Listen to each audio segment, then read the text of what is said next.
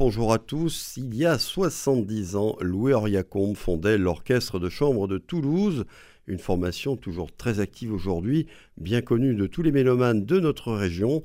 Pour son 70e anniversaire, l'OCT et son directeur musical Gilles Colliard ont conçu une programmation spéciale tout au long de l'année 2023 qui va aussi déborder sur la saison 23-24.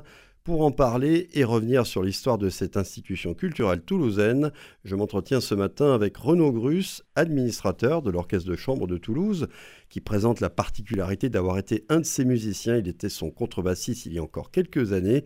Renaud Grus est au téléphone avec nous. Bonjour et merci d'être au rendez-vous pour les auditeurs de Radio Présence. Bonjour à toutes et à tous. Alors si vous le permettez, euh, Renaud, nous allons d'abord faire quelques petits rappels historiques. Est-ce que, comme j'ai pu le lire, et vous allez me confirmer l'information, l'Orchestre de chambre de Toulouse est bien la plus ancienne formation du genre en France? Alors la plus ancienne formation permanente du genre. Il existe beaucoup d'orchestres de chambre qui ont une activité très très intermittente, qui des fois ne font pas de concert pendant plusieurs années, puis qui réapparaissent. Euh, nous, l'Orchestre de chambre de Toulouse, nous avons la chance d'appartenir aux formations permanentes, c'est-à-dire celles qui ont des musiciens en CDI et qui produisent chaque année une saison depuis 70 ans maintenant. Alors dès le départ, en 1953, euh, l'effectif que dirigeait Louaria Combe était sensiblement le même que celui d'aujourd'hui, c'est-à-dire une Exactement, douzaine. Oui. Exactement le même. En fait, c'est une bande de copains de l'orchestre de la radio. Euh, à l'époque, l'ORTF a des antennes dans les, les villes de province. Et donc il y a à Toulouse un orchestre de la radio, et ils sont quelques musiciens qui s'ennuient un petit peu dans cet orchestre-là de la radio qui ne fait pas trop grand-chose, et ils décident de faire euh, un orchestre de chambre entre eux, mais vraiment sans aucune ambition au départ, si ce n'est euh, faire de la belle musique entre eux. Voilà. Et puis c'est le début d'une espèce de success story absolument incroyable, avec des gens qui n'ont aucun plan marketing, aucune idée euh, commerciale, qui ne sont dans aucun calcul, qui font juste de la musique. Et puis on est dans la France euh, en croissance des années 50. C'est pas pour enlever quoi que ce soit à leur mérite, hein, mais il y a un contexte aussi qui, qui est. Les Trente Glorieuses, euh, ouais. Les Trente Glorieuses, et puis l'après-guerre. Enfin, les, les, jeunes générations ont peut-être du mal à imaginer ce que pouvait être la France dans les années 50-60. Moi, je suis né en 1957, alors j'ai quand même des souvenirs à partir de 1965 ou autre, mais c'est vraiment un monde complètement, complètement différent. Quoi. Aussi bien du point de vue confort, il y a aujourd'hui un confort matériel s'en rend pas compte, hein.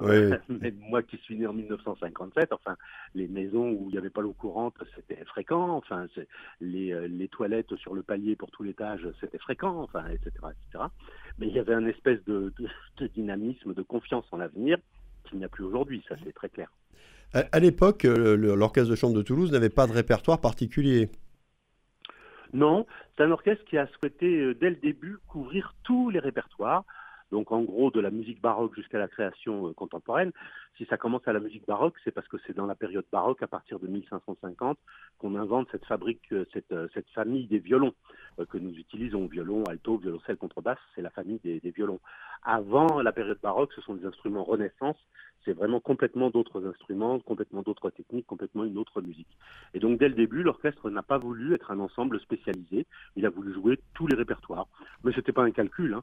c'était juste un désir de musicien d'avoir une vie euh, riche et pas trop orientée artistiquement. L'amour de la musique et vouloir embrasser toute l'histoire de la musique. En 70 ans, l'Orchestre de chambre de Toulouse a connu plusieurs périodes, notamment après la mort de son fondateur Louis Ariacombe en 1982. Quels ont été les musiciens qui lui ont succédé à la direction de l'orchestre? Alors, euh, si Louis Oriacombe est, est, mort réellement en 1982, il est tombé dans le coma en 1971. Donc en fait, c'est en 1971, euh, à l'été, il quitte ses, ses copains de l'orchestre en leur disant écoutez, j'ai une petite opération euh, cet été, une petite opération au cerveau, mais c'est pas grave, tout va bien se passer. Et puis c'est un moment important parce que septembre 1971, c'est la première tournée de l'orchestre au Japon. Euh, à l'époque, hein, encore une fois, il faut remettre les choses dans le contexte. Euh, c'est pas tout le monde qui va au Japon, quoi. Hein, donc euh, première tournée au Japon en septembre 71. Et en fait, Louis ne se réveillera pas de, de l'opération.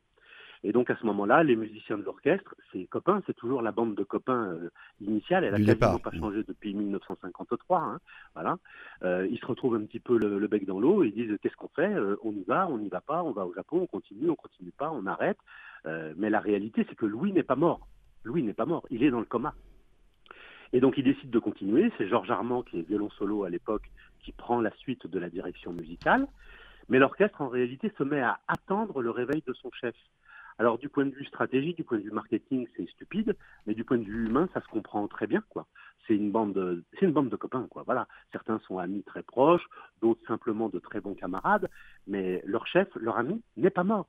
Et en fait, ils se mettent à attendre le réveil de Louis Oriacombe. Et ça, c'est un petit peu le, le verre qui se met dans le fruit sans qu'ils s'en rendent compte. Et encore une fois, pour des raisons très nobles et très compréhensibles du point de vue humain.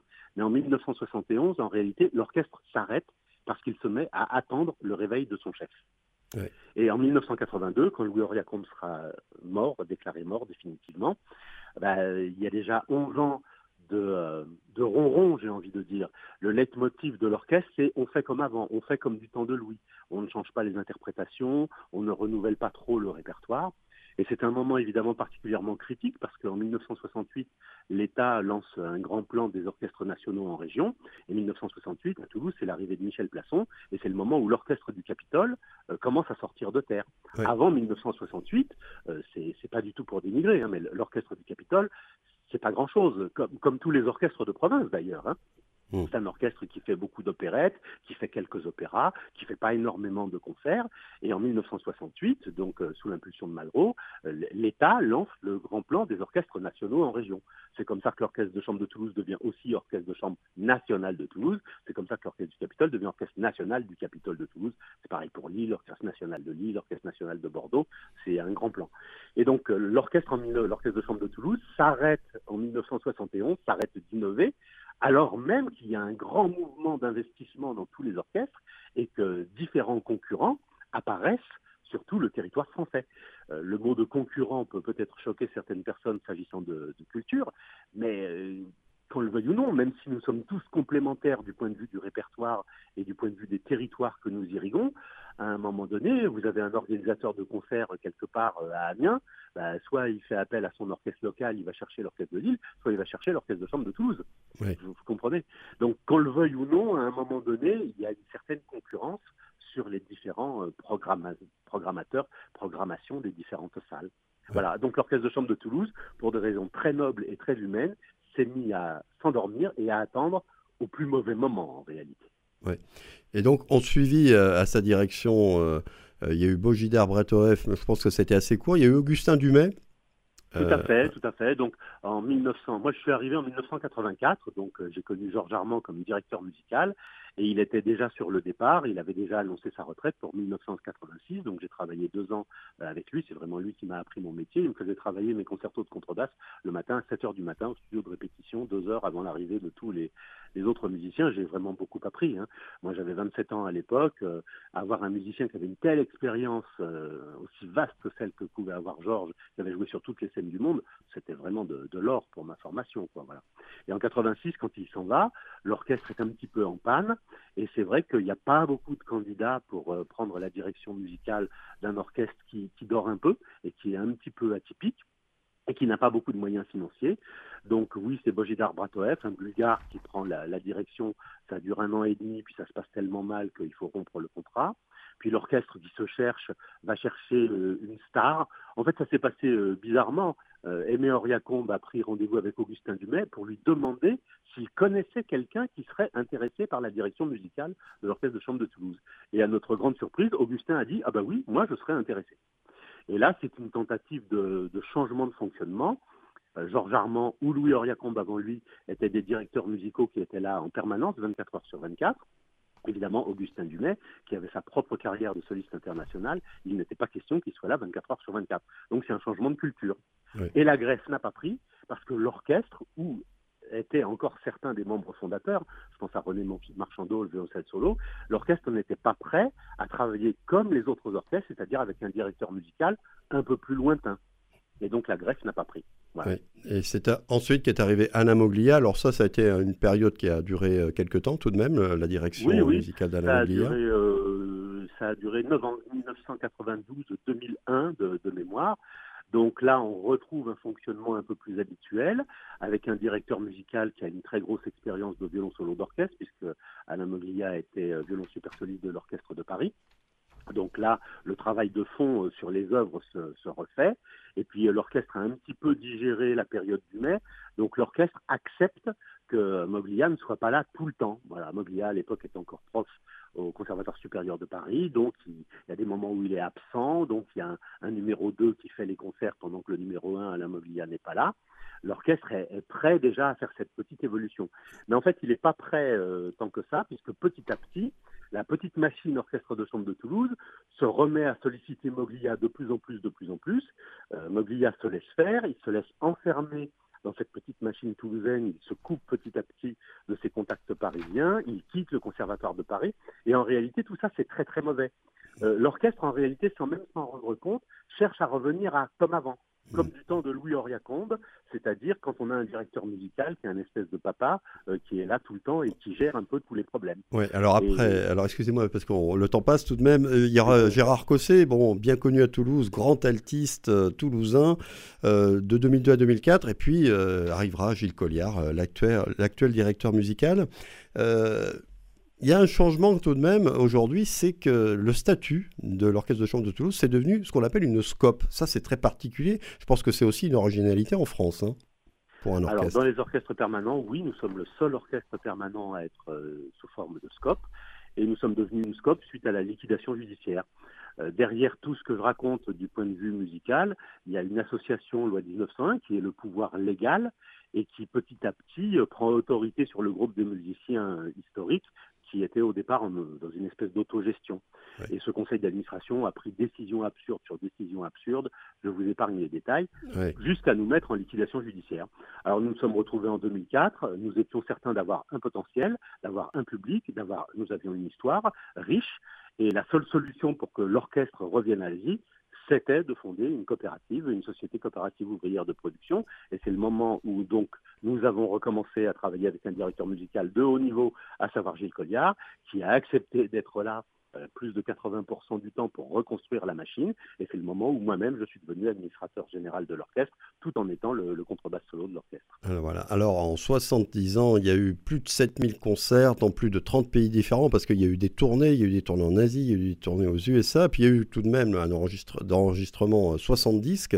70 disques, vous avez travaillé plus de 1000 œuvres, 1200 œuvres au cours de ces 70 ans. Aujourd'hui, l'orchestre de chambre, c'est aussi des concerts en région, ce sont des concerts mensuels à Saint-Pierre-des-Cuisines, à Toulouse, donc, et puis à Tournefeuille, avec un programme bien particulier chaque mois.